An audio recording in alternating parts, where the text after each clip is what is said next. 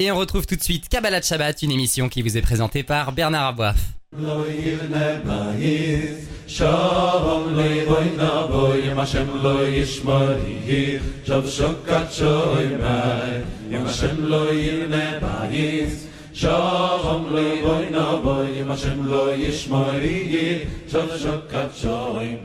Bonjour à tous, Bernard Aboif au micro. On se retrouve comme chaque vendredi soir pour Kabbalah Shabbat, une grande émission de Torah et de pensée juive.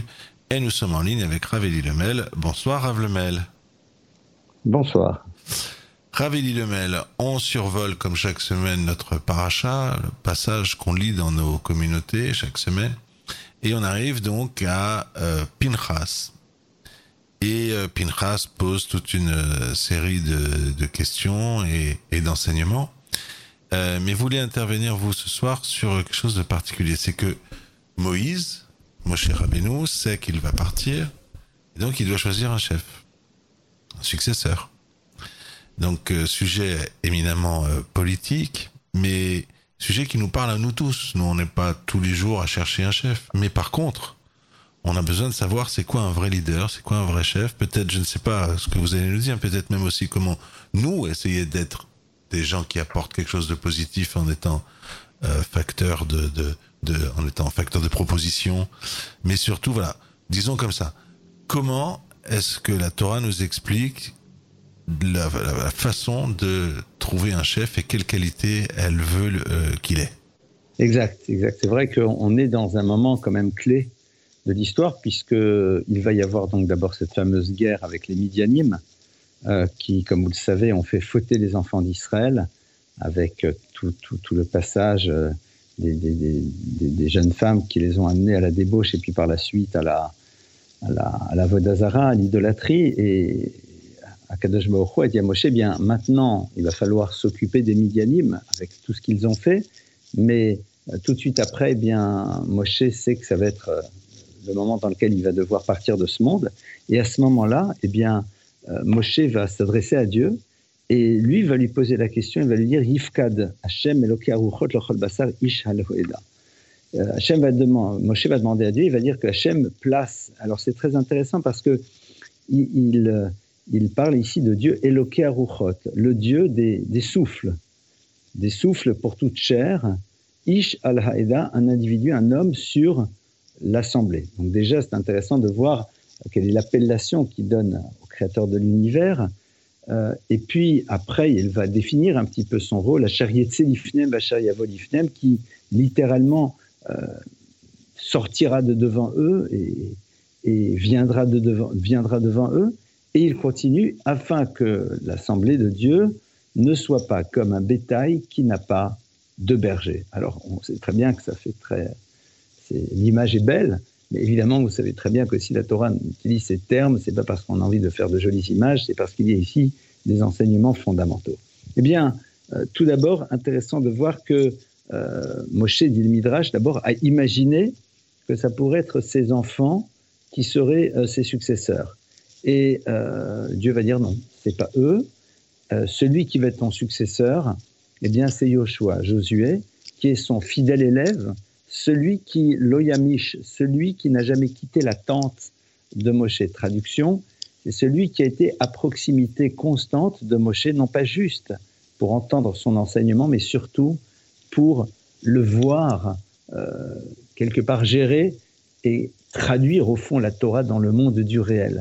Et c'est très intéressant parce que vous savez qu'il y a un texte du Talmud qui nous dit Gadol Shimusha Yoter Milimuda, ce qui veut dire que plus grande et plus importante est Shimouche, c'est-à-dire la proximité, le service, littéralement, des Talmidei Chachamim, des maîtres, bien plus que l'apprentissage du savoir. Alors, évidemment, euh, il faut être dans la connaissance, il faut être dans le savoir, mais au fond, euh, ce qui est important, c'est de savoir comment ce savoir se traduit dans le monde du réel. Et euh, c'est la fréquentation, la proximité avec les maîtres qui nous permet de le découvrir. Il y a ce qu'on appelle le monde de la théorie, le monde de la pratique. Euh, je me rappelle avoir eu ce privilège extraordinaire de fréquenter un tout petit peu quelques maîtres et peut-être certains un peu plus proches. Et, c'est vraiment un privilège et une chance incroyable que j'ai eue. Et, je me rappelle un, jour, près d'un de ces maîtres, eh bien, quelqu'un lui avait posé une question, il avait donné une réponse, et avec un peu d'impertinence, même beaucoup d'impertinence, je m'étais tourné vers, ce maître et je lui avais dit Mais, mais Rav, c'est marqué où ça? Et le Rav de me regarder en souriant et me dit Ça, c'est marqué dans le cinquième Chelek du Shulchan c'est-à-dire dans la cinquième partie du Code des lois juives, surtout qui n'en compte que quatre. Et en vont, qu'est-ce qu'il était en train de me dire? Ça, justement, ça, c'est ce qui n'est pas écrit dans les livres, et c'est ce que tu dois apprendre en étant à proximité d'un maître, entre autres que chaque question de halachak, chaque question de loi, est fonction aussi de l'individu qui est en face. Il y a bien sûr des bornes qu'on euh, ne peut dépasser, mais entre les deux, il y a en effet toutes sortes d'éléments dans lesquels on tient compte de l'humain qui est en face de nous. Euh, un petit peu cette image, euh, la question au fond, c'est comme un satellite que vous allez envoyer sur une orbite, vous, vous mettez à l'intérieur tout ce qui est nécessaire. Donc pas juste la question, mais aussi l'état d'esprit, qui est la personne qui la pose, quel est le contexte. Et après, avec tout ça, eh bien, le maître, justement, va donner sa réponse. Donc ça, c'est la première chose. Eh bien, euh, Hachem dit, voilà, la première qualité du chef, c'est qu'il ait été à proximité, qu'il ait su s'imprégner euh, de cette Torah qui n'est pas nécessairement écrite dans les livres, mais que l'on apprend, qui est véritablement la notion de Massora, la notion de transmission. D'ailleurs, on le voit souvent, on va dire, voilà ce que j'ai entendu de mes maîtres, voilà ce que j'ai vu chez eux, et ça, c'est véritablement un élément essentiel. En dehors du fait qu'il n'y a pas juste cette zone d'apprentissage, mais il y a aussi une imprégnation de ce qu'est véritablement un maître. Un maître, c'est-à-dire pas juste un savoir, mais aussi de la hierachameim, la, la crainte du ciel, la manière dont, il est, dont il fonctionne au quotidien. Ça, c'est la première chose. Et donc, Yoshua, en effet, eh bien, c'est celui qui a été en permanence proche de Moshe, qui ne l'a jamais lâché. Et donc, c'est une des raisons pour laquelle Yoshua va être choisi. Donc, déjà, cette première dimension. La seconde chose, c'est que Moshe dit basar, que le Dieu, Dieu des souffles de toute chair. Non, Dieu, Yifkod Hashem, que Dieu choisisse, qu'il place. Pourquoi Eloki aruchot Eh bien, parmi les différentes explications que nos maîtres donnent, ils disent la chose suivante un maître, un dirigeant, c'est quelqu'un qui doit comprendre qu'il y a des rouchot, c'est-à-dire que chacun des membres du peuple d'Israël est différent. Et de la même manière, comme dit le texte, chez En Shavim, que leurs visages ne sont pas identiques, ainsi En Deoten Shavot, de la même manière, leur vision des choses, leur perception de la vie n'est pas identique. Donc, quelqu'un qui sache en effet intégrer la singularité de chaque personne vis-à-vis de laquelle il aurait une responsabilité et agir en fonction de cette singularité. C'est très important parce que ça veut dire qu'au fond, le maître n'est pas là pour poser une idéologie, mais est là pour transmettre la Torah, pour diriger la communauté et le peuple, mais en tenant compte de la particularité, de la spécificité de celles et de ceux qui sont en face de lui. Et là, je pourrais rester longtemps et vous raconter de, multiples histoires dans lesquelles, en effet, eh bien, peut constater ô combien euh, des maîtres tiennent compte de cela. Je me rappelle d'ailleurs, c'est juste une anecdote, il y a nombreuses années de cela, on m'avait posé une question complexe, évidemment, dans ce genre de cas. Vous êtes tellement heureux d'avoir des maîtres vers qui la poser parce que souvent nous ne sommes que des transmetteurs. Et j'avais parlé à un, maître qui était à l'époque à Londres, et je lui ai dit voilà la question qui m'est posée. Euh, qu'est-ce qu'on dit?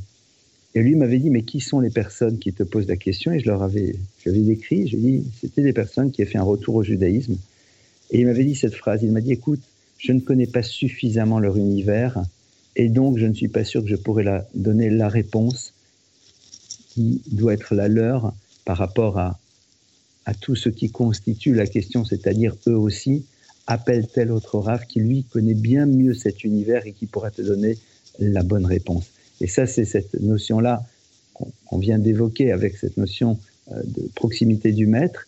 Et là, Elokiaruchot, il faut en effet que le maître soit à l'écoute de la singularité, que le dirigeant comprenne que chaque génération est différente, que chaque famille est différente, et donc qu'il sache intégrer cela à l'intérieur de la manière dont il va gérer ses responsabilités par rapport à des individus, par rapport à une communauté, par rapport un peuple. Et après cela, Asher Yetzelifnem, Vacher Yavolifnem, euh, qui sortent de devant eux et qui rentrent devant eux. C'est-à-dire, on a ici quand même quelqu'un qui soit capable aussi de se sortir en premier lieu et après venir vers eux. Alors, qu'est-ce qu'on est en train de dire ici? Eh bien, c'est un petit peu, alors certains, ça va les faire sourire, c'est presque le contraire de la démocratie. C'est-à-dire, il voit d'abord sortir, il prend d'abord une direction et après il vient vers eux. Traduction, il doit savoir dans quelle direction on doit faire avancer les choses et ne pas sans arrêt être en train d'interroger le peuple sur ce que le peuple veut. un moment, un chef dans le peuple d'Israël, évidemment, qui est nourri par une vision Torah de l'existence et par la proximité de maître, eh bien, doit savoir qu'il y a une direction à prendre et après faire en telle sorte de ramener cette direction vers le peuple et leur montrer ô combien celle-ci eh bien, est fondamentale. Euh, L'Agmara, Talmud, dans le traité de Sota, nous dit que euh, une des caractéristiques de l'époque prémessianique, c'est que on dit que la génération ressemblera au chien. Alors, ça veut dire quoi? Alors, une des choses, malheureusement, c'est que le chien n'a honte de personne, il fait tous ses besoins devant tout le monde, il y aurait une forme comme ça d'impudence, aucun problème. Mais seconde lecture, c'est que quand vous voyez un chien et que vous avez devant euh, le maître, en vérité, le maître n'est généralement pas à l'avant, généralement le maître est à l'arrière, on a l'impression que c'est le chien qui dirige le maître, sauf quand on arrive à un carrefour. Et, et sur ça, nos maîtres disent, eh bien, ça sera sans doute un système dans lequel euh, les dirigeants, au fond, interrogeront sans arrêt à chaque carrefour le peuple pour lui dire, mais où veux-tu aller Et nous prendrons la direction que le peuple veut aller. C'est vrai que ça pose un réel problème parce que lorsque le dirigeant décide et que le peuple euh, a l'impression qu'il n'est pas écouté, on peut arriver à tous ces principes de totalitarisme, mais rappelons-nous qu'il y a une différence fondamentale, c'est que euh, dans la Torah, le chef, surtout le roi d'Israël, puisque c'est le symbole même du chef, doit avoir en permanence avec lui un Sefer Torah, c'est-à-dire qu'il guide le peuple suivant ce que la Torah nous demande, et il a à ses côtés, bien sûr, des maîtres qui l'aident à, mieux comprendre comment, en effet, la Torah nous propose de gérer telle et telle situation. Et nous savons parfaitement que chaque époque est différente et que donc il y a des manières différentes d'appréhender les problématiques, mais, c'est un petit peu ça. Asher Yetse, d'abord qu'il sache vers où il faut aller, Yacher Yavo. Et après, il va revenir vers eux, leur ramener au fond la direction que l'on doit prendre. Et puis après, que l'Assemblée de Dieu ne soit pas comme un, un, un, troupeau qui n'a pas de, qui n'a pas de, de berger. Alors, c'est quoi au fond? Eh bien, euh, ici, il y a quelque chose de très intéressant, c'est que lorsque on parle de, berger, on parle de quelqu'un qui, qui a une responsabilité alors que le maître n'est pas là. Généralement, le berger est là et puis lui, euh, il a une responsabilité, mais il sait qu'il a une responsabilité, mais ce n'est pas son intérêt personnel. Vous savez, euh, si demain j'ai un troupeau, moi, et qu'il m'appartient, je m'en occuperai bien parce que j'en tire un bénéfice, parce que au fond, ça m'intéresse parce que plus les moutons seront en bonne santé, plus euh, ils produiront du que sais-je, et plus je gagnerai de l'argent. Alors que le roé, euh, le berger, lui, il n'a pas d'intérêt personnel parce que lui, il a son salaire. Alors lui, ce qu'on attend de lui, c'est qu'il fasse les choses parce qu'il faut les faire et pas parce qu'il a son intérêt personnel. Il y a, maîtres ici, une forme, si je peux m'exprimer ainsi, de petit clin d'œil, en train de dire, lorsque le dirigeant voit son intérêt personnel, alors à terme, ça ne le fera pas. Il doit être à l'image de quelqu'un qui est là en mission et qui a une responsabilité et qui veut assumer le mieux possible cette responsabilité. Comme ce Roé qui de toute façon est payé. Alors pour lui, qu'est-ce que ça change qu'il y a un mouton de plus ou de moins? Eh bien non. Pour lui, c'est justement important parce qu'il est payé pour cela, mais ce n'est pas son intérêt personnel qui est à l'origine de la manière dont il s'occupe de son troupeau. Et cette notion-là est ô combien fondamentale que la personne n'ait pas d'intérêt personnel à l'intérieur de sa dimension de direction. Et à partir de cela, évidemment, eh bien, on peut avoir les, bases, les, sous-bassements euh, de ce qui va permettre par la suite à un peuple d'avancer, à une communauté, parce que lorsque l'on parle ici de chef, de dirigeant, eh bien, on parle aussi de communauté. Comme vous le voyez, euh, juste comme ça, très rapidement, ô combien ces versets nous ouvrent sur ces fondamentaux. Ils demandent d'être beaucoup plus explorés que ce que je viens de le faire avec vous, évidemment, mais on a déjà ici les bases d'une réflexion qui est passionnante. Raveli Lemel, est-ce que vous me permettez de vous parler de football? Bah, Avec plaisir. Moi, je suis encore à l'époque de ceux qui s'appelaient Carnus et autres. Alors peut-être certains se rappelleront de, de, Marseille et de Saint-Étienne, etc. Ah mais bon, on va faire comme si on connaissait ce qui se passe actuellement. Ah bah, mais non, mais je vais vous parler de quelqu'un qui date de cette époque. Il y a un jour, je demande à Luis Fernandez, et je me souviens que Mbappé avait 18 ans, donc vous voyez c'est pas hier.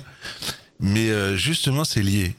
Je lui dis, euh, on dit, il avait 18 ans Mbappé. Je lui dis, est-ce que euh, tu crois que Mbappé, il peut devenir le meilleur joueur du monde? Il est, voilà, on dit qu'il a ce potentiel-là. Alors il me dit, en tout cas, il a le potentiel. Ah, je dis, ah bon, et qu'est-ce qui, qu'est-ce qu'il pourrait faire qu'il devienne le numéro un du monde? Et Luis Fernandez, qui a été donc joueur mythique, qui a été entraîneur du PSG, notamment, me dit, il faut qu'il trouve les bons dirigeants, les bons entraîneurs. Et il doit comprendre, l'entraîneur, que c'est quoi un bon entraîneur? C'est quelqu'un qui comprend qu'il doit donner la possibilité aux joueurs de jouer et d'être lui-même et de se développer lui. Parce que de très nombreux entraîneurs croient qu'ils refont leur carrière. Ils ont été joueurs et après maintenant ils refont leur carrière en étant entraîneurs. C'est très rare de trouver un entraîneur, donc en l'occurrence pour reprendre votre réflexion de ce soir, un dirigeant, de trouver un entraîneur qui comprend qu'il est là pour l'autre, mais qu'il le fasse vraiment. C'est-à-dire pas qu'il refait le match, quoi, ou qu'il refait sa carrière. Ce sera la carrière de Mbappé. Si quelqu'un sait faire ça, c'est jouer au football déjà, c'est quand même, ça peut aider, mais est, un expert et saura de comprendre qu'il ne fait pas le match à la place de Mbappé, mais que ce sera lui qui le fera, alors Mbappé deviendra le, numéro un du monde. Est-ce que vous trouvez que c'est en adéquation à ce que vous venez de dire? C'est en adéquation et en vérité, ça, m'ouvre à un commentaire que j'avais entendu il y a très longtemps du refrain de Forter, que j'avais beaucoup aimé, euh, sur euh, le fait qu'il est marqué Tzadik Katamari, frère, que le Tzadik, le juste, il est à l'image du palmier. La question se pose pourquoi le palmier? Il y a plein d'autres arbres. L'explication qui était donnée, elle était fort belle, c'est que le palmier, vous savez, il a un feuillage mais qui est très haut placé, ce qui permet au soleil de pouvoir accéder sur la proximité immédiate du tronc et donc de permettre aux jeunes pousses qui sont là-bas de se développer. Au fond, le tzaddik, quelqu'un de juste, quelqu'un qui a une responsabilité et celui qui donne la possibilité à ceux qui sont à proximité immédiate justement de se développer. Il ne cherche pas à leur faire de l'ombre, au contraire, il n'a qu'une envie, c'est que eux-mêmes puissent véritablement s'épanouir et éclore. Donc voilà, en effet, on s'y retrouve un petit peu. Magnifique. Magnifique, Raveli Lemel. Euh, merci pour ce très beau cours, une fois encore. Et, euh, et je vous souhaite Shabbat Shalom. Shabbat Shalom.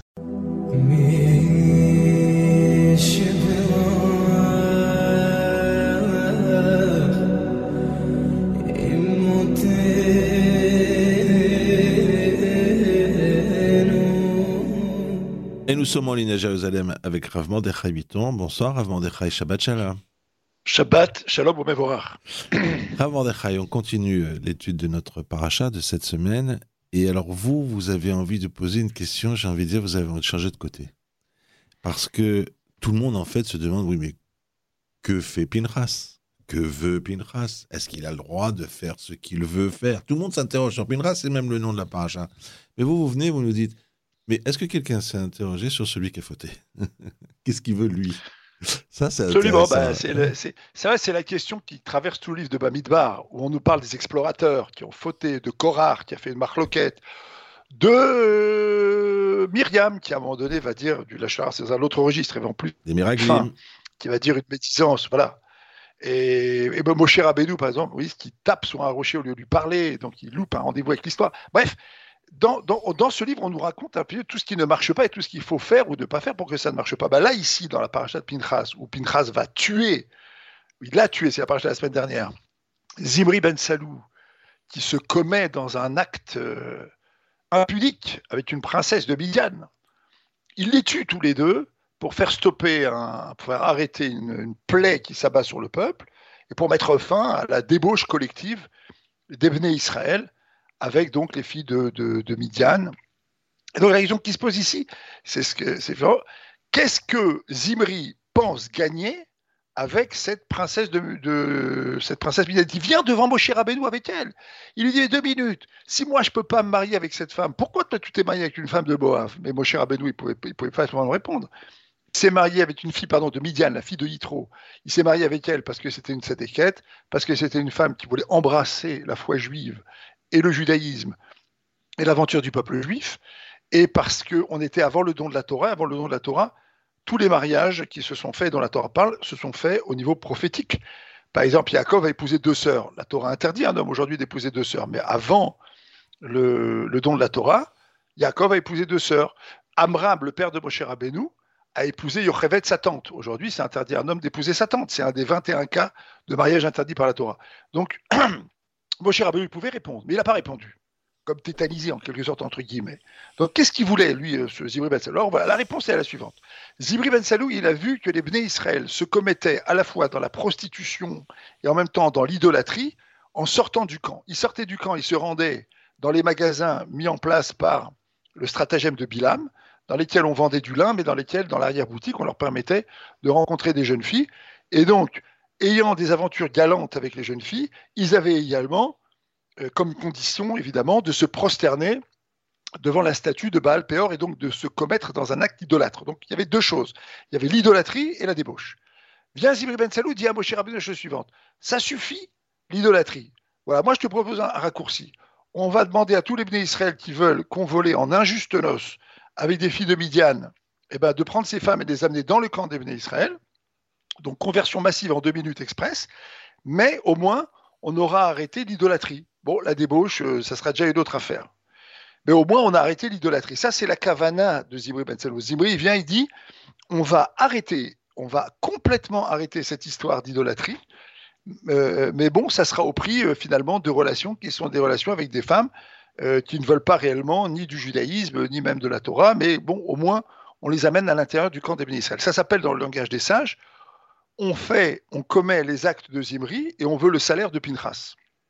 Autrement dit, on joue mal son coup, pas du bon côté, mais on est profondément persuadé du fait qu'on est en train de faire du bien. Zimri, vous l'auriez attrapé quand il était devant Moshe Rabbeinu, vous lui dit Est-ce que tu es sûr de faire quelque chose de bien? Il vous aurait dit Oui, parce que je suis en train de sauver le peuple juif. Et Pinchas vient et dit Non, si tu veux sauver le peuple juif qui maintenant est en train d'être décimé par une plaie, tu vois bien qu'Hachem n'est pas d'accord avec tout ça. Il faut arrêter totalement, il faut rompre totalement avec les femmes de Midian. Et il faut que la cellule familiale juive soit constituée sur des bases claires. Un, on adhère à la Torah d'Israël. Deux, on adhère au projet du peuple juif. Trois, on adhère à la forme que les sages donnent à cette union. Il faut un mariage, il faut une roupa, il faut qu'on soit d'accord, il faut qu'on soit au même niveau d'envie et de projet. Ça, c'est l'opposition entre Pintras et Zimri. Vous voyez Zimri, au moment où il agit, il est profondément persuadé de faire le bien. Et on a tout au long de l'histoire du peuple juif des gens qui étaient profondément persuadés de faire le bien.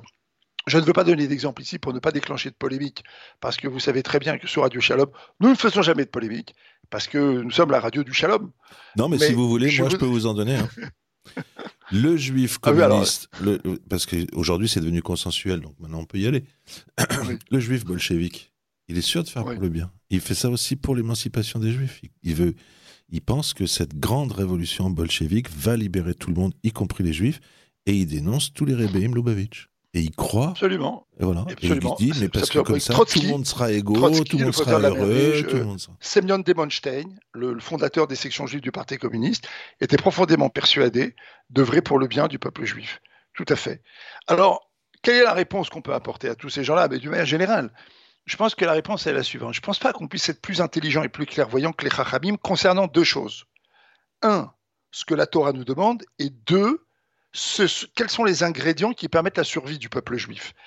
Aujourd'hui, par exemple, sur la réforme et sur la tentative faite par Mendelssohn, sur le communisme aussi, sur la réforme, on a 200 ans de recul, sur le communisme, on a aujourd'hui 100 ans de recul, on sait bien ce que ces gens-là ont produit. Donc en fait, on a un certain recul. Et en fait, d'une certaine manière, ce qui est intéressant dans l'histoire de Zibre Salou, c'est l'embarras de Moshe Rabbeinu. Moshe Rabbeinu, il dit à Pinchas, il lui dit Toi maintenant qui suggères que ce Zimri là, qui fait quelque chose d'horrible, il faut le tuer, c'est toi qui vas le faire. C'est toi qui vas le faire. Mais Moshe Rabbeinu, en fait, à ce moment-là, qu'est-ce qu'il traduit? Il traduit le trouble. Et ça, c'est quelque chose d'intéressant pour notre époque aujourd'hui. Le trouble dans lequel se trouvaient les Béné Israël était le suivant c'est qu'en fait, des dizaines de milliers de gens avaient fauté avec ces filles-là de Midian. Et qu'en fait, il y en avait des millions qui étaient autour, qui regardaient, mais qui ne condamnaient pas. Et vous voyez, c'est un petit peu l'ambiance dans laquelle on vit aujourd'hui. Aujourd'hui, on voit beaucoup de manquements à la tsniout. Et en fait, on les tolère, on les laisse, et etc. Et on vit avec. Et on, et, on, et on accepte des choses qui sont très souvent complètement inacceptables. Et on a un peu tétanisé de dire la vérité. Eh ben, c'est un petit peu ça ce qui s'est passé dans la faute de Chittim. Une fois que les d'Israël ont franchi 40 ans de désert, ils s'apprêtent à rentrer en Eretz Israël. Ils ont une dernière étape qui est en fait une figure des dernières étapes avant le Mashiach. Avant le Mashiach, le trouble qui va régner dans le monde sera le trouble qui régnait à l'époque du déluge. C'est un trouble sur les identités sexuelles, c'est un trouble sur la cellule familiale juive, c'est un trouble sur tout ce qui touche à la sexualité, sur tout ce qui touche à la pudeur, tout ce qui touche aux relations hommes-femmes, tout ce qui touche au plaisir, au bonheur. Toutes ces, données-là sont des données troublées complètement troubles aujourd'hui. La Torah, elle a des recettes. Et en fait, ces recettes sont des recettes qui marchent. Ces recettes sont des recettes qui marchent. Et en fait, ce que Zimri va proposer, bah, c'est un anti-modèle. Et Moshe Rabbeinu, on a vu que quand il a été face aux Bnei Israël qui ont fait le veau d'or, il a su argumenter. Quand il a été face aux Bnei Israël qui n'ont pas voulu rentrer en Égypte après la faute des explorateurs, il a su argumenter. Mais quand ils ont dit on en a assez de la manne et on veut manger de la viande, il ne savait plus quoi faire. Les bras lui sont tombés. Et quand il s'est retrouvé à Chittim face à des gens qui veulent faire n'importe quoi avec des femmes de Midian, là aussi les bras lui sont tombés. Parce que face à la pulsion, face à la pulsion érigée en valeur, bah, d'une certaine manière, euh, euh, ça devient difficile de discuter ça devient difficile d'argumenter. Bah, vous voyez, je vais vous dire une chose, là je vais être polémique. Par exemple, sur l'histoire de l'homosexualité aujourd'hui dans le monde occidental, eh bien, on ne peut plus argumenter aujourd'hui, c'est fini. Avant le passage de la loi pour tous en France, on pouvait argumenter, on pouvait discuter. Et encore, aujourd'hui, vous dites un mot, c'est terminé, vous êtes cloué directement. Vous ne pouvez plus dire aujourd'hui qu'une cellule familiale doit être fondée sur la présence d'un homme et d'une femme, et que cet homme et cette femme Ezer Kenegdo, Hachem les a créés hommes et femmes pour qu'ils puissent s'unir et avoir des enfants, et que ces deux choses, ces deux pôles sont fondamentaux pour former la cellule familiale de laquelle va germer un individu qui contiendra en lui un pôle féminin et masculin, qui soit garçon ou fille. Bah, quand vous expliquez ça en termes, quand je viens d'expliquer thérapeutique ou psychologique, vous êtes bombardé. Bah, vous voyez, c'est ce trouble-là dans lequel on vit, c'est ce trouble qu'il faut combattre. Et c'est ça la paracha de Zimri. Zimri, il a voulu introduire le trouble. Il était persuadé de bien faire mais c'est du trouble. Parce qu'on a du recul, on sait très bien ce que ça donne. Alors Moshe, il n'a pas pu répondre, parce que, parce que pourquoi Moshe répondre, va répondre à la pulsion érigée en valeur? Mais il a, quand même, il a quand même laissé Pinchas faire. Alors nous, on ne va pas agir avec Pinchas aujourd'hui, mais on a, on a des recettes qui marchent. Voilà notre Pinchas euh, contemporain aujourd'hui. On a des recettes qui marchent. La famille juive, la cellule familiale juive, c'est celle devant laquelle Bilam s'est incliné. Toutes les malédictions qu'il a dit, toutes les bénédictions qu'il a dites contenaient une malédiction. Mais quand il s'est retrouvé face à la, au Beth Midrash, au centre d'études, à la synagogue, à la famille juive et à la pudeur de la famille juive, et finalement à la structure de la famille juive, et même dans certains versets, quand il a pu voir ce qu'est la sexualité, par exemple, dans le judaïsme, eh ben, il s'est incliné. Il s'est incliné. Et finalement, ce sont nos recettes qui jouent le rôle de Pinchas, je pense, aujourd'hui. Nos recettes sont claires. Il suffit de les étudier, de les connaître, de les pratiquer et d'accepter qu'on doit avancer étape par étape pour construire. Voilà, c'est le monde dans lequel on vit, c'est notre Pinterest, je pense, notre Pinterest contemporain. Voilà, c'est une réflexion, j'invite chacune et chacun à y réfléchir. Ben, on va essayer, mais moi je pense que euh, le problème, enfin la question que vous évoquez, c'est la question du ah oui mais on est des hommes. C'est pas je pense bien faire, c'est mais on est des hommes. Et moi je veux vous dire très clairement devant tout le monde, je suis sûr que c'est une phrase que je prononce au moins toutes les semaines, au moins toutes les semaines. Il y a toujours un moment où je me dis Bon, mais on n'est que des hommes. C'est ça la question. C'est pas de. Mais c'est la, réponse de la Torah. On n'est que des hommes. Elle est mais oui, tu es un homme, la création d'Hachem. Prends-le autrement. Alors, adresse-toi, voilà. Tu la, mets la virgule ailleurs. C'est toujours la même chose. Finalement, la Torah nous propose de dire ce que le monde dit, mais en mettant la virgule à un autre endroit, en mettant le curseur ailleurs. C'est finalement là que ça se joue. Mais ça se joue dans l'étude de nos textes. La réponse, comme Moshe Rabbeinu le montre, elle n'est pas une réponse toute faite. C'est une réponse qui se joue dans l'étude de nos textes, voilà, et dans le vécu et dans les tranches de vie qu'on veut bien se permettre de vivre avec nos familles, avec notre étude, avec nos synagogues, avec, notre relation, notre relation avec Hachem, avec la Torah, avec nous-mêmes, avec nos conjoints, dans toutes ces dimensions. Ramander Habiton, je vous remercie et je vous souhaite un grand et beau Shabbat Shalom. Shabbat Shalom.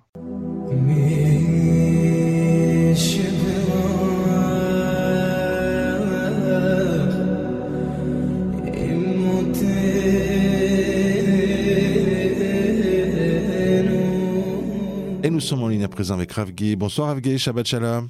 Bonsoir, Shabbat Shalom. Ravgui, alors on va parler ce soir euh, avec vous, non pas de la paracha, mais de la période que nous connaissons, la période des trois semaines de deuil euh, qui évoque la destruction des deux temples, entre le 17 Tammuz et Tisha comme chacun sait. Et alors, fait extraordinaire, vous voulez nous parler aujourd'hui du Kotel. Alors je vais vous dire franchement, Rav je ne me souviens pas, déjà sûr dans cette émission, que quelqu'un, qu'un Rav, ait fait une dracha sur le Kotel. Même d'ailleurs, des fois on dit un peu bon le Kotel, euh, c'est un petit peu, c'est tellement triste que c'est un peu ce qui nous reste, quoi. C'est une, c'est c'est un bout de muraille. Et alors on est vraiment, euh, on, va être très concentré pour entendre ce que vous voulez nous dire, Rav alors très bien, effectivement, euh, je voudrais parler du Kotel parce qu'effectivement, euh, nous sommes dans la période des trois semaines qu'on appelle Ben Hametzarim, c'est-à-dire entre le 17 Tammuz et le 9 Av. Euh, en fait, on va, pendant ces trois semaines, lire des haftarot qui ne sont pas liés au sujet de la paracha, et qu'on appelle les trois, les trois de la punition, de la sanction, c'est-à-dire des haftarot qui nous annoncent euh, les moments difficiles que représente le 9 Av euh, et la destruction évidemment du Beth Amikdash. Et comme on parle de la destruction du Beth Amikdash, je voulais justement parler du Kotel et vous raconter une histoire qui s'est passée il y a 483 ans. Alors que s'est-il passé cette année-là? Il y a, euh, à l'époque, il y avait un sultan qui dirigeait Jérusalem. Mmh. Et ce sultan avait donc évidemment, comme partout, évidemment un palais, et justement, lorsqu'il regarde, euh, il vient de s'installer dans son nouveau palais, il regarde par la fenêtre et il voit quelque chose de très étonnant. Il voit une femme très âgée qui porte un sac poubelle très lourd et qu'elle va déposer juste en bas de sa, de sa, de sa fenêtre. Et il voit qu'en fait, en dessous de sa fenêtre, il y a énormément de sacs poubelles. Bon, évidemment, euh, il trouve ça absolument très déplacé, très très déplacé. Il dit mais comment c'est possible qu'on mette des poubelles en dessous de ma fenêtre? Et donc il fait euh, appeler la, cette personne âgée, cette femme âgée, et il lui pose des questions. Il dit mais qu'est-ce que vous faites, qu'est-ce que vous faites là? Déposer des poubelles à cet endroit? Elle lui répond euh, de religion catholique. Et en fait, j'habite loin de Yerushalayim. J'habite même à une distance de deux jours de Jérusalem. Et qu'est-ce que je fais là? Ben, En fait, je fais la tradition ancestrale. Mes, ancêtres font ça depuis des années des années. Et en fait, ça date de l'époque des Romains. Euh, que chaque personne amène à Yerushalayim euh, sa poubelle pour le déposer ici. Euh, alors, si on habite loin, eh bien, on le fait qu'une fois par mois. Mais si on habite à Yerushalayim, c'est tous les jours. Et si on habite aux alentours de Jérusalem, c'est deux fois par semaine. Voilà notre usage ancestral. Et là, le sultan lui demande Mais pourquoi? Et elle lui répond C'est parce qu'ici, il y avait la maison du Dieu d'Israël, le temple, le Beth Amikdash. Les Romains l'ont brûlé, l'ont détruit, mais il y a un mur qu'ils ne sont pas parvenus à détruire. Un mur, le Kotel, et qu'ils n'ont pas pu détruire. C'est pour cela pour, euh, entre guillemets, se rattraper, ils ont demandé que tout le monde amène leur euh, poubelle pour en fait le couvrir de détritus, de poubelles, pour qu'on ne puisse pas y accéder et qu'on ne le voit même plus. Donc pendant des années et des années, je dirais même des centaines d'années, on voit des personnes amener des poubelles pour couvrir le cotel de détritus, pour que tout simplement on ne voit même pas qu'il existe. On ne voyait même pas qu'il y avait un cotel à cet endroit-là.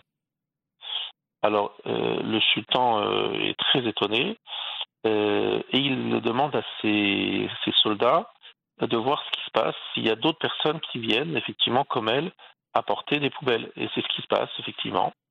tous les jours, il y a des gens qui se rendent à cet endroit et ils déposent leurs poubelles.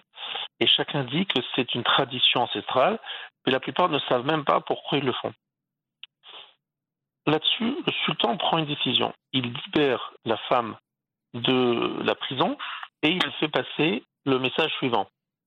Euh, celui qui veut trouver grâce aux yeux du sultan, eh bien, qu'il vienne rendez-vous sur justement cette, euh, euh, cette colline de poubelle qui est au pied de mon palais et faites ce que je vais faire. Donc énormément de gens viennent, euh, curieux de voir ce que le sultan allait faire, et aussi parce qu'il voulait trouver euh, grâce à ses yeux. Le sultan prend euh, une pelle et il monte sur ce, ce monticule énorme dans de, de poubelles et il commence à remplir un panier et il commence donc à vider les poubelles au fur et à mesure. Évidemment, et avant de descendre de ce, de monticule, il jette à cet endroit-là des pièces d'or et d'argent. Évidemment, tout le monde se précipite pour les ramasser, mais il continue effectivement à nettoyer cet endroit. Ça va prendre un mois, mais avec beaucoup, beaucoup d'efforts, ils vont enlever toutes les poubelles qui se trouvaient à cet endroit-là. Et évidemment, qu'est-ce qu'on découvre? On découvre le Kotel Amaravi, qui est là, devant nous, dans toute sa splendeur. Et le sultan euh, met des gardiens et leur dit si quelqu'un apporte une poubelle, vous le mettez en prison. Interdiction maintenant de jeter une poubelle à cet endroit-là. Après cela, il appelle le Rav, le Rav de la communauté juive, qui était à cette époque-là à Jérusalem, et lui dit Vas-y, reconstruis le Beth Amikdash. Je te donne tous les moyens financiers pour le faire. Le Rav répond Il dit Je vous remercie beaucoup, monsieur le sultan, mais euh, je ne peux rien faire. J'attends la venue du Mashiach. C'est lui qui reconstruira le Beth Amikdash. Par contre, je vous demande quelque chose que ce lieu soit reconnu comme étant le lieu de la prière pour les Juifs. Et c'est depuis donc 483 ans que le Kotel est ce que vous savez aujourd'hui, mais avec une petite coupure. Vous le savez très bien qu'à l'époque où il y avait euh, les Arabes qui avaient euh, conquis Jérusalem, entre 1948 et 1967, ça n'a pas été non plus possible. Sinon, les Juifs ont prié au Kotel depuis cette époque-là. Et euh, je voudrais d'abord vous expliquer que c'est pour cela que lorsque vous arrivez au Kotel, en prenant par exemple euh, l'entrée des bus, bus numéro 1, numéro 2, il passe par ce qu'on appelle le char à Hashpot, la porte des poubelles. en fait, c'est un, souvenir de, ce terrible, entre guillemets, euh, usage et tradition euh, installée par les Romains qui ont voulu faire disparaître le Kotel, à défaut de le détruire, au moins de le couvrir de détritus. Donc ça, c'est l'histoire que je voulais euh, raconter. Et je voudrais en prendre aussi un message très fort pour nous tous. Qu'est-ce qu'il faut faire pour que justement le Beth Amikdash, le temple, soit reconstruit? Grâce à Dieu, Jérusalem se reconstruit jour après jour, des grues partout, des quartiers nouveaux qui se construisent. C'est magnifique. Jérusalem n'a jamais été aussi habité qu'aujourd'hui. Euh, malheureusement, il manque au centre de Jérusalem ce que nous attendons tous, nous attendons tous c'est la reconstruction du Beth Amikdash. Maintenant, nous savons tous que de monter en ce moment sur euh, la planade, l'esplanade, des, on appelle des mosquées, serait extrêmement périlleux. On sait très bien ce qui se passe euh, si on touchait euh, aux mosquées. D'ailleurs, le problème ici n'est pas un problème géopolitique comme on pourrait le croire, mais c'est un autre problème que je vais expliquer maintenant. Vous avez tous entendu qu'il s'agissait donc de poubelles qui couvraient euh, l'endroit du Kotel. Alors un rave s'appelle Rabbi Shalom Meir Valach, il disait la chose suivante. Dans chaque juif, il y a un Beth Amikdash.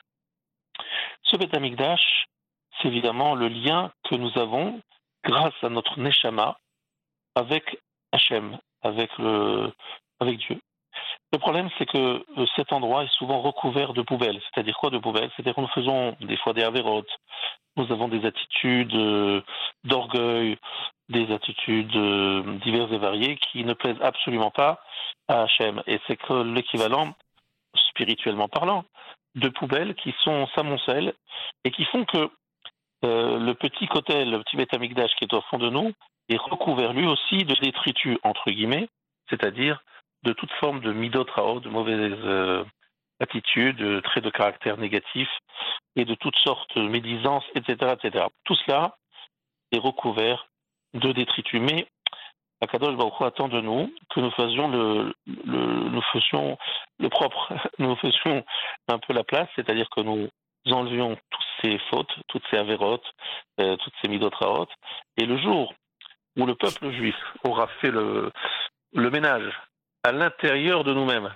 dans notre, euh, dans notre personnalité, dans notre façon d'être, et nous aurons dévoilé le bétamidash qui est au fond de chacun d'entre nous, à ce moment-là, Dieu reconstruira le grand Beth au centre euh, du, de, de, Jérusalem, et il n'y aura aucune opposition de la part de qui que ce soit. Si une opposition existe aujourd'hui, c'est parce que d'abord, nous, nous ne sommes pas encore prêts à le reconstruire. Vous savez tous que nous n'aurons aucun problème, nous n'aurions aucun problème aujourd'hui à trouver des donateurs pour construire le Beth Amikdash. Il suffirait de faire un petit allodon de quelques millions d'euros. Non, quelques milliards, quelques milliards. Quelques milliards d'euros. On le trouverait facilement, on va dire planétaire. Je pense que les gens se battraient et peut-être qu'il y aurait même des gens qui diraient je veux faire, je veux offrir tout le Beth Amikdash. Ah, je je vois pas de problème. et ça, évidemment, on n'accepterait pas parce qu'il faut que chacun mette sa pierre à l'édifice. C'est le cas de le dire. Hum. Mais euh, le problème n'est pas là. Le problème, c'est que si le Beth Amikdash n'est pas reconstruit, c'est qu'il y a quelque chose qui ne va pas chez nous. Et je ne peux que nous rappeler à nous tous la raison pour laquelle le deuxième Beth Amikdash a été détruit, c'est à cause de la haine gratuite, à cause de la médisance. Et donc, euh, si nous voulons qu'il soit reconstruit, il faut que nous nous débarrassions de ce venin, de ce poison dangereux qui est la parole déplacée, les médisances et la haine gratuite. Et ça, pour l'instant, c'est pas encore tout à fait. Alors, je sais qu'il y a des efforts qui sont faits, mais on a encore beaucoup de travail à faire. Et le ce jour-là, le jour où on aura fait le, le ménage à l'intérieur de nous, eh bien, Kadosh Baruch Hu fera le ménage Mhm. sur le mont du temple Mhm. Et amènera ce qu'il faut. Et les, musulmans eux-mêmes nous donneront la place en disant Brouchim Abaïm, bienvenue, salam alaikum, votre place est là. D'ici là, que faut-il faire? Il y a trois semaines. Et que faut-il faire dans ces trois semaines? Alors, Je vous cite encore un petit enseignement du Ravolveux. Il nous disait les trois semaines, c'est les trois semaines dans lesquelles euh, il y a combien de jours dans les trois semaines? Ben, On va compter depuis euh, le 17 Tammuz jusqu'au 9 Av inclus, ça donne 22 jours. Combien y a-t-il de jours depuis Rosh Hashanah jusqu'à Simchat Torah? Vous avez 22 jours. Je parle en Israël. 22 jours et 22 jours. Et qu'est-ce que nous disent nos Chachamim? Les 22 jours du mois de Tishri sont des mois de proximité, des mois de fête. Les 22 jours du mois de Av Tammuz sont des périodes d'éloignement, où nous percevons que Dieu est loin de nous. Alors en fait, il faut savoir que lorsque l'on veut se rapprocher d'Hachem, il y a deux façons. Il y a le fêter en Tishri euh, les différents moments, les rendez-vous extraordinaires de Rosh Hashanah, Kippour, etc. Et il y a également les moments où nous percevons, où nous, où nous regrettons l'éloignement d'Hachem. Ça ressemble un peu à un couple. Un couple peut être proche lorsqu'il est tout simplement ensemble et qu'il passe des moments d'intimité. Il peut être aussi proche lorsqu'ils se séparent et qu'ils ressentent chacun le manque de l'autre. Euh, je ressens que l'autre me manque et donc à ce moment-là, je ressens la proximité que j'ai avec l'autre. Ainsi, Akadosh Baruch nous dit, euh, en nous sommes proches, 22 jours de proximité. Eh bien, au mois de Tammuz Av, c'est 22 jours où nous percevons combien Dieu est loin de nous, mais combien nous le languissons. Et plus nous le languissons, plus il reviendra vite. Et le Rav disait au nom du Baal Shem Tov, celui qui ressent qu'il est loin d'Hachem, il en est proche. Celui qui sent qu'il est proche, en fait, il en est loin. Donc c'est cette euh, ressenti, ce ressenti de cet éloignement. Pourquoi cette, Pourquoi? euh, Pourquoi celui qui, est- qui en est proche, il- en fait, il en est loin? Parce qu'en fait, lorsqu'on pense qu'on est proche, ça veut dire que quelque part, on est un peu orgueilleux, on est un peu satisfait de soi-même, et qu'on a le sentiment qu'on fait tout ce qu'il faut. Et en fait, un juif ne sent jamais qu'il est, encore une fois, arrivé à la proximité Hachem. Il a toujours de la- du, du- du- du chemin devant lui, toujours des améliorations à faire. Si quelqu'un est, euh, s'il y a l'autosatisfa- cette autosatisfaction, ça veut dire tout simplement qu'on est en est encore loin parce que finalement, on se pense, on pense être déjà arrivé à quelque chose alors qu'en fait, le chemin est très très long. Mais lorsqu'on sent qu'on est loin, c'est que finalement, on sent qu'on est proche.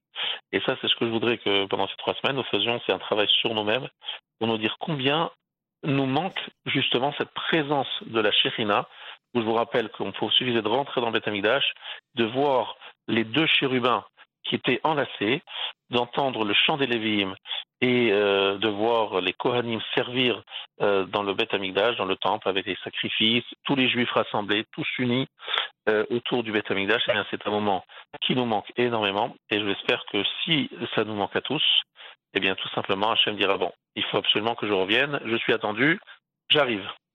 On espère pour très bientôt. Amen. Shabbat shalom. Shabbat Shalom, Ravgé. En vous écoutant, je me disais, c'est peut-être ce que le Tanya appelle euh, la clipa, non? Ce que, vous, ce que vous êtes en train de nous décrire. C'est pas ça Exactement, le- c'est ça, La, hein? la gripa, c'est la gripa, c'est-à-dire l'écorce. Ouais, c'est l'écorce qu'il faut euh, casser pour trouver le jus à l'intérieur. Exactement. Eh bien, il y a une écorce au fond très, très, très épaisse dans notre corps qu'il faut, qu'il faut ouvrir, qu'il faut casser pour pouvoir découvrir ce moment, cet endroit, cet endroit très profond au fond de nous qui nous relie avec Hachem, que chaque juif a, peu importe son niveau de religion, de pratique. Ravgé, je vous remercie pour ces très belles paroles. Et je vous Allez, souhaite. Shabbat Shalom. Shabbat Shalom. Voilà, cette émission est à présent terminée. C'est à mon tour de vous souhaiter à toutes et à tous Shabbat Shalom sur ces belles paroles. Et euh, je vous retrouve à 18h pour un journal qui est enregistré.